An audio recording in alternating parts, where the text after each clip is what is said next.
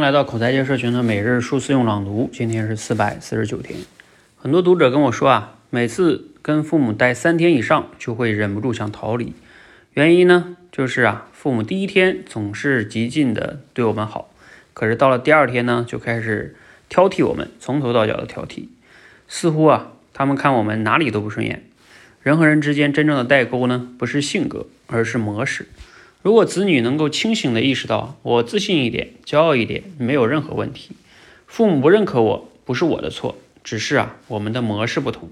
那么就能在那个当下有智慧的拒绝，不和父母的负面情绪纠缠在一起。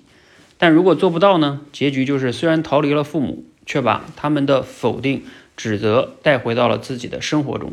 即便相隔千里，却依然感觉自己永远无法得到父母的认同。这是人的潜意识自动做出的选择，天长地久，从所谓的性格渐渐的变成了命运。很多人啊，走入了婚姻家庭以后，继续用父母的这种打压方式去跟孩子交流。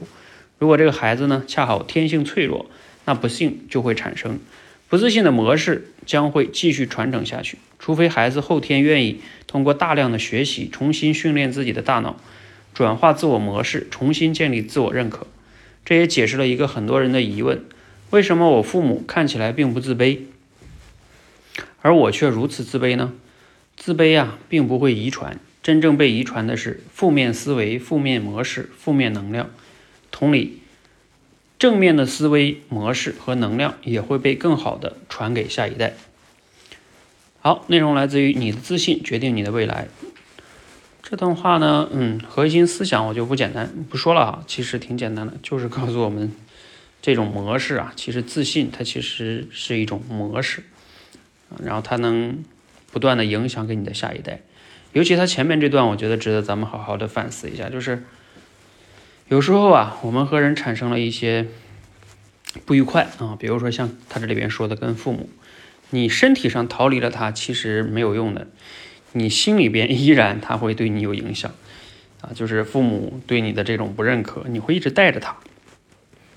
所以这个呢，就像他说的哈，我们要从内心真正的放下，才有可能让他们没有办法一直在纠缠你哈，有智慧的去拒绝哈，也是我前面讲过的那个叫课题分离哈。啊，你的人生是你的人生，他的人生是他的人生，他对你的人生不满意，那是他的问题，不是你的问题。当然，你对你的人生是什么？那是你自己要去去，要去选选择和走的哈。你也不是为他活，他也不是为你活。其实，其实呢，背后的原理是这样的。啊，所以我们回到自己真实的生活中哈，尤其跟像父母啊、夫妻呀，我们跟孩子这种越亲密的关系，他越纠缠在一起，越纠缠到一起呢，我们越要学会这种。保持一定的距离，学会课题分离，否则啊，这个烦恼就会剪不断，理还乱，越理越乱，啊，就会很痛苦哈。好，希望大家呢都能处理好这种家庭的关系哈，不要把这种模式一代一代的传下去，我觉得真的是很痛苦的一件事情。好，欢迎和我们持续的每日数字用朗读，持续升级认知，练就好口才。